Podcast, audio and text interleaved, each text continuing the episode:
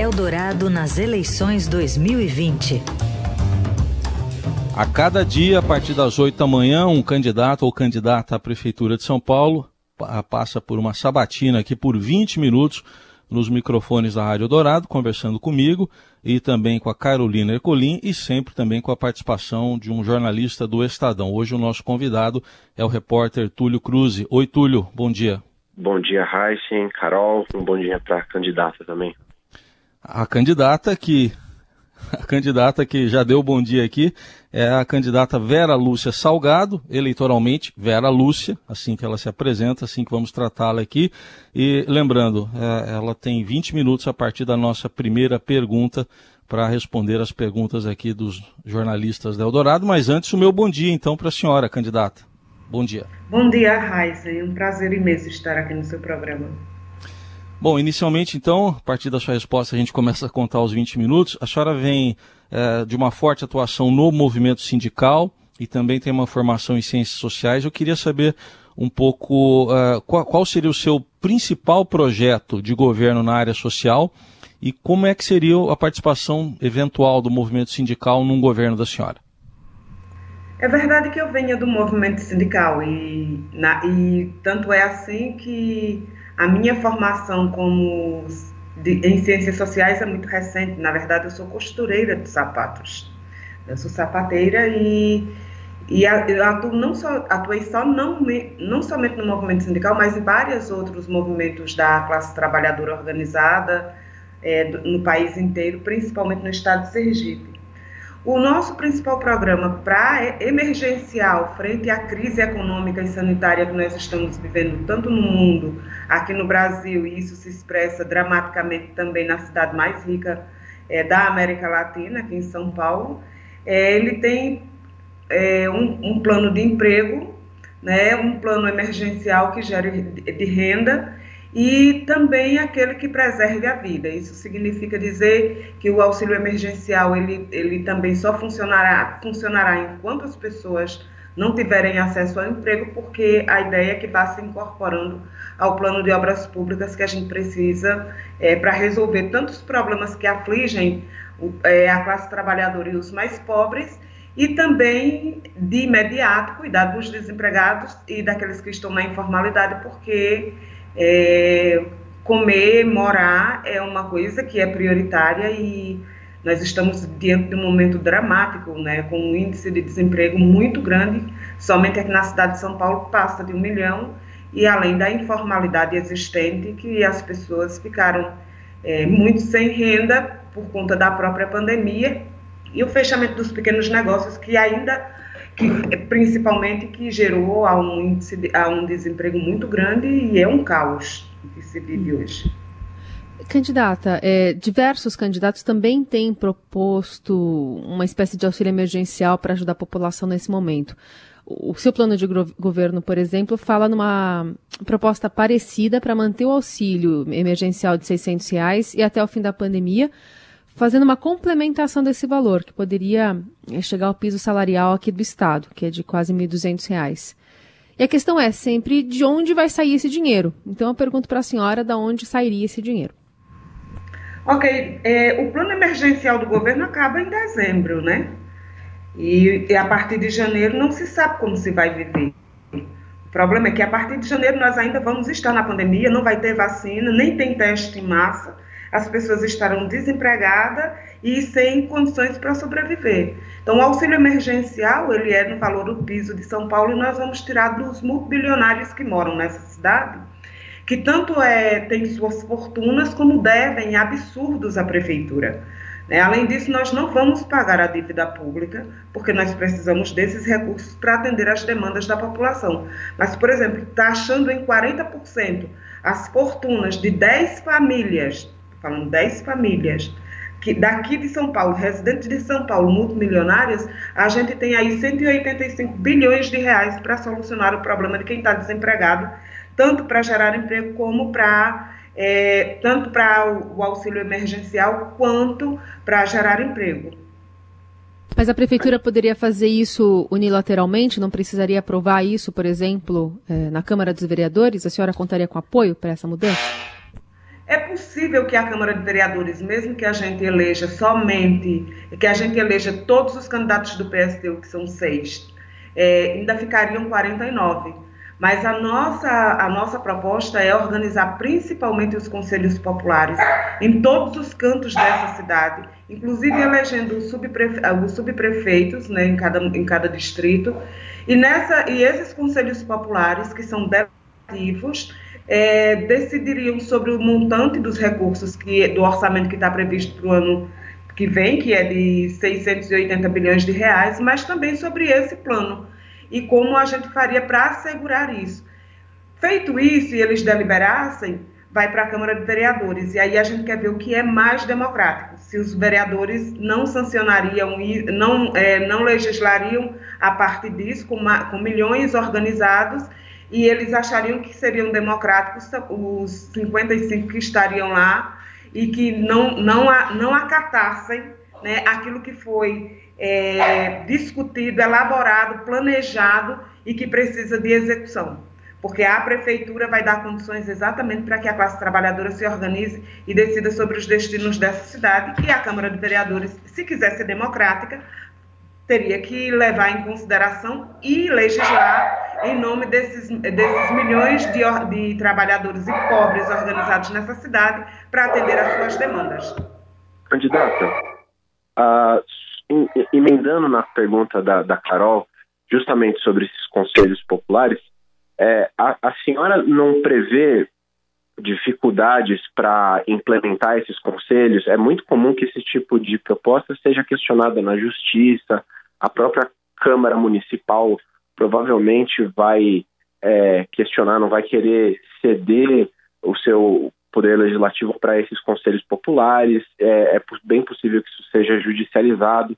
Que a senhora faria é, e a senhora não prevê esse tipo de dificuldade para implementar os conselhos populares? Dificuldade é passar fome Dificuldade é você ser pai de família, mãe de família, olhar para os quatro cantos da casa e não ter o que dar a seu filho, ser despejado porque não tem dinheiro para pagar o aluguel, ter a água cortada, a, luz cortada porque não conseguiu pagar a tarifa, ter que morar debaixo de um barraco e, se acor e acordar de madrugada com a polícia na porta porque precisa des despejar, porque a justiça mandou, porque um, um, um, um proprietário entrou com uma ação judicial, porque o governo disponibilizou a polícia e a prefeitura disponibilizou a guarda para retirar pais e mães da família, inclusive em dias de frio, para jogá-los no meio da rua em plena pandemia. Organizar os conselhos, por mais que seja difícil, não é mais difícil, mais dura do que essa realidade.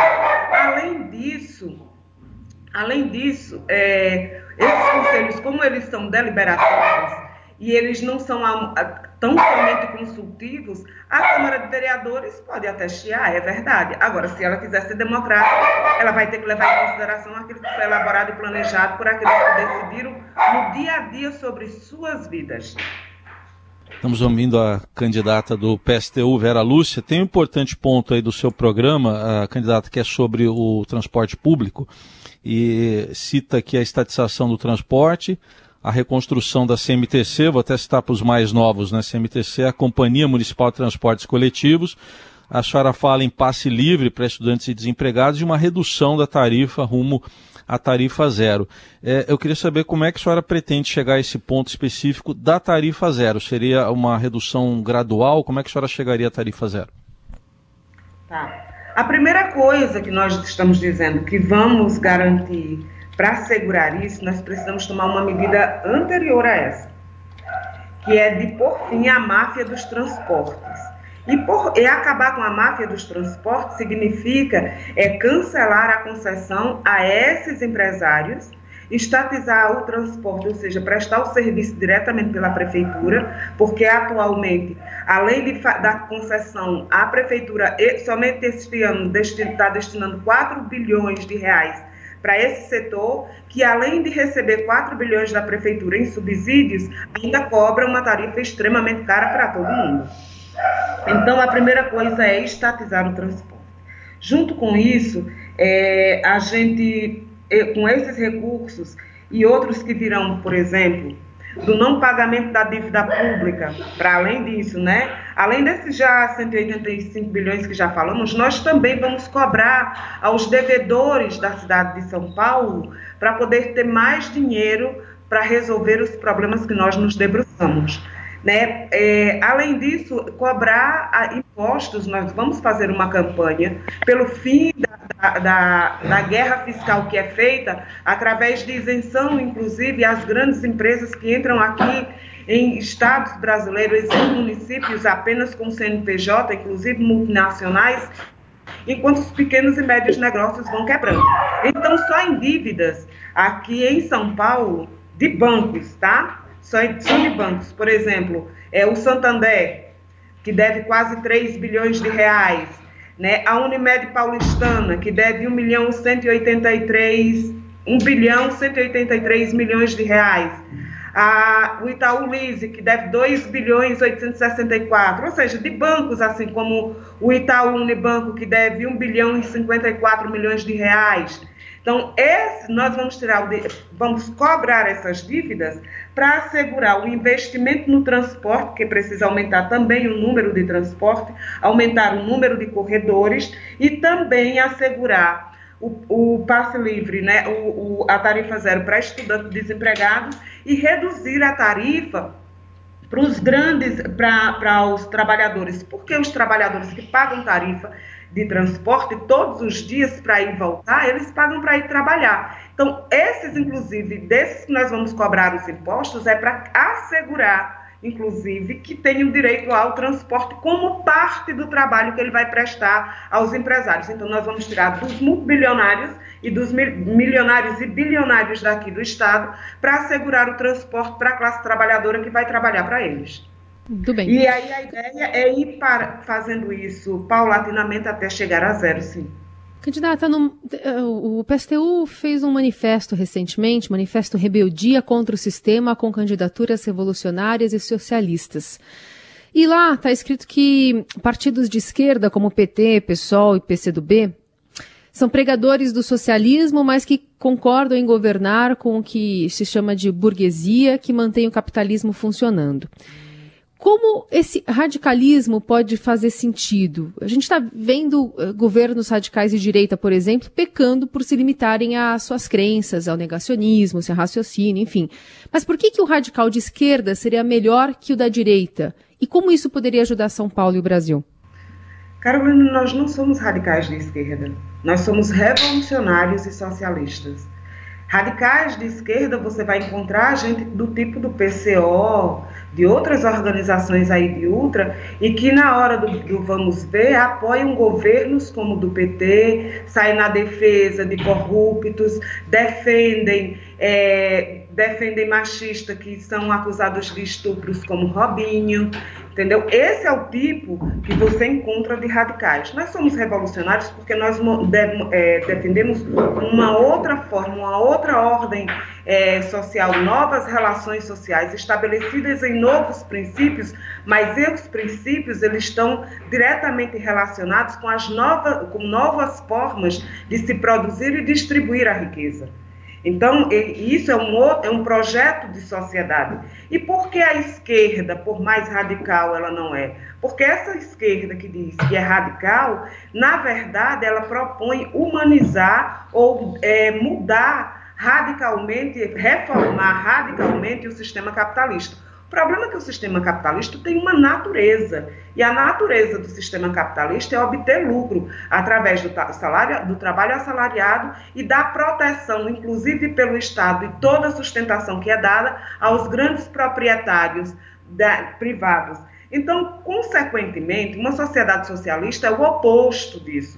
Então, por isso que a gente diz que nem China, nem Venezuela, nem Cuba, esse tipo de sociedade, primeiro, tem que ser internacionalizado também, que o sistema capitalista ele é globalizado, inclusive ele já nasce com essa, com essa característica e também da sua natureza.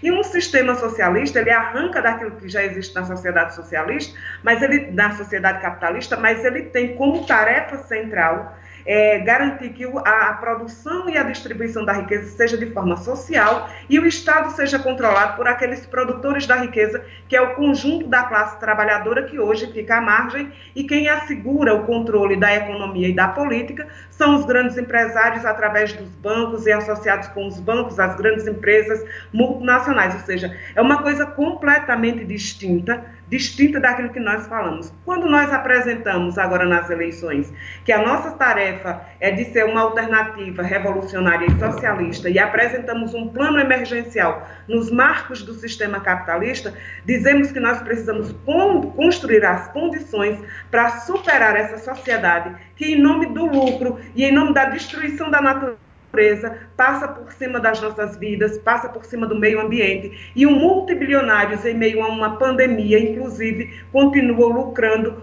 os seus bilhões. Então, uma sociedade como essa não serve para a nossa classe.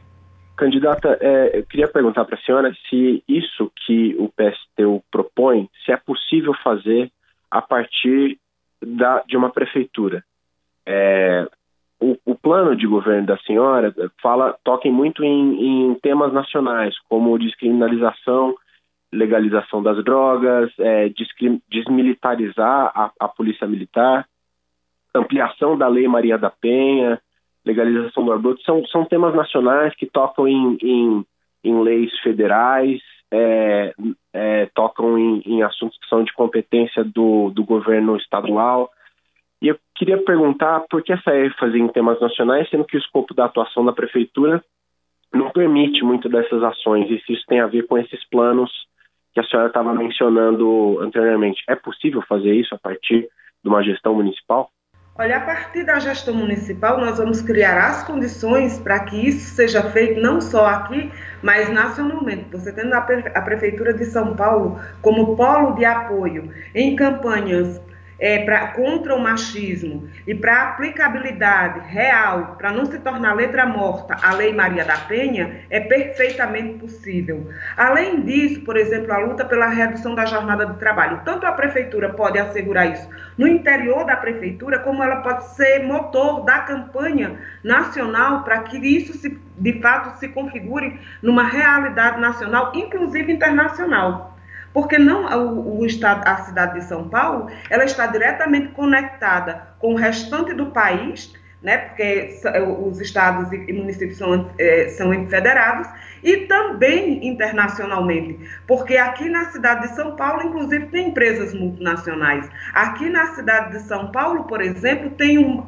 várias nacionalidades que vêm para cá buscar, buscar abrigo e sustentação. Então, você não pode discutir os problemas de São Paulo, da fome, da falta de moradia, de saúde, saneamento, de transporte, sem que isso esteja vinculado com as questões nacionais.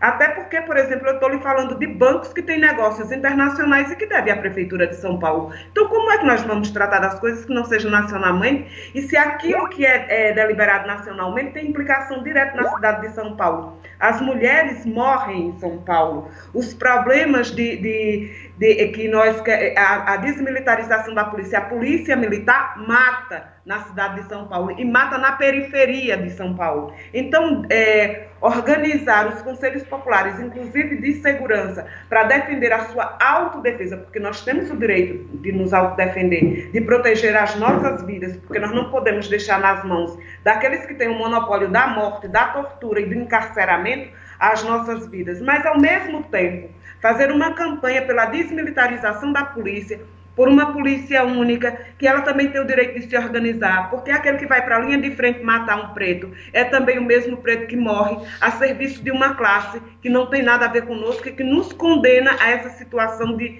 de violência e de miséria.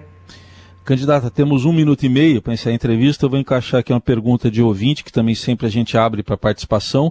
A Juliana Silveira quer saber da senhora, eh, ela diz que São Paulo convive com as enchentes já há décadas e como prefeita, o, como a senhora pretende resolver esse problema, por exemplo, no Jardim Pantanal, na Zona Leste? A Juliana Silveira pergunta para a senhora. Olha, Juliana, é, muito obrigada pela pergunta, muito obrigada por participar. É, são Paulo, inclusive, tem que rever toda a sua engenharia, porque a engenharia de São Paulo ela é pensada para o transporte individual e para atender a, necessariamente aos interesses, os carros, né, obviamente, e para atender os interesses da especulação imobiliária. Para isso, nós vamos ter que investir absurdamente muito dinheiro em infraestrutura, que a Prefeitura de São Paulo, inclusive, para o ano que vem, está destinando mais de um bilhão para a Câmara de Vereadores e menos de um bilhão, inclusive, para a infraestrutura. Então, é preciso a gente ter recursos, fazer um planejamento para que aqueles é, não só para é, aí na região, como é que você falou? O, o Jardim da, Pantanal. Da, no Jardim Pantanal, mas vários outros, inclusive aqui na, nessa região do Ipiranga, que também é alagado, que a, a, é, leva gente, que morre gente, que é levado pelas enchentes, em todos os locais onde isso acontece, a gente possa, de fato, é, resolver. Até porque esse problema dos alagamentos de São Paulo tem muito a ver, principalmente, com a pobreza que mora em, em áreas de encostas. Isso passa por reurbanização, passa por um plano de moradia popular e passa por você ter um serviço de, de esgotamento e de escoar é, os rios, desafogar. Então, é todo um trabalho de engenharia que a gente quer fazer conjuntamente com aqueles que são vítimas das enchentes e também com um corpo de profissionais que possa pensar a cidade levando em consideração não só é, levando em consideração a vida das pessoas, o meio ambiente e não os imóveis que eles precisam para vender para quem pode comprar e que tem muito dinheiro.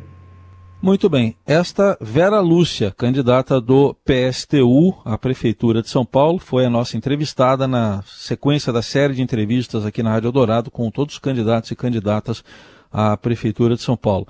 Candidata, muito obrigado pela atenção conosco e com o nosso ouvinte. Até uma próxima oportunidade. Ah, muito obrigada, mas eu queria só dizer uma coisa, Hassen. Pois que não. tudo isso que nós estamos propondo, se a classe trabalhadora e os mais pobres, a juventude, não estiver organizados nos conselhos populares e decidindo, nada disso pode se resolver. Que tem um monte de gente fazendo propaganda cara e fazendo muita promessa e a nossa vida nunca melhora. Então, nós queremos governar São Paulo com a classe trabalhadora e os desempregados e os mais pobres. Pela primeira vez, isso vai ser de fato democracia. Obrigado, então, a candidata Vera Lúcia do PSTU. Essa entrevista que foi transmitida aqui pela Rádio Eldorado, também pelo, eh, pelo site Eldorado, portal do Estadão e também pela nossa live no Facebook. Agradeço a participação também do Túlio Cruz. Obrigado, Túlio. Eu que agradeço, Raíssa Carol. Obrigado pelo convite. Um abraço. Valeu. E lembrando ao nosso ouvinte, logo mais essa entrevista estará também no site da Rádio Dourado e amanhã a série de entrevistas continua. A entrevistada será a candidata Marina Hello, do, do partido Rede Sustentabilidade. Eldorado nas eleições 2020.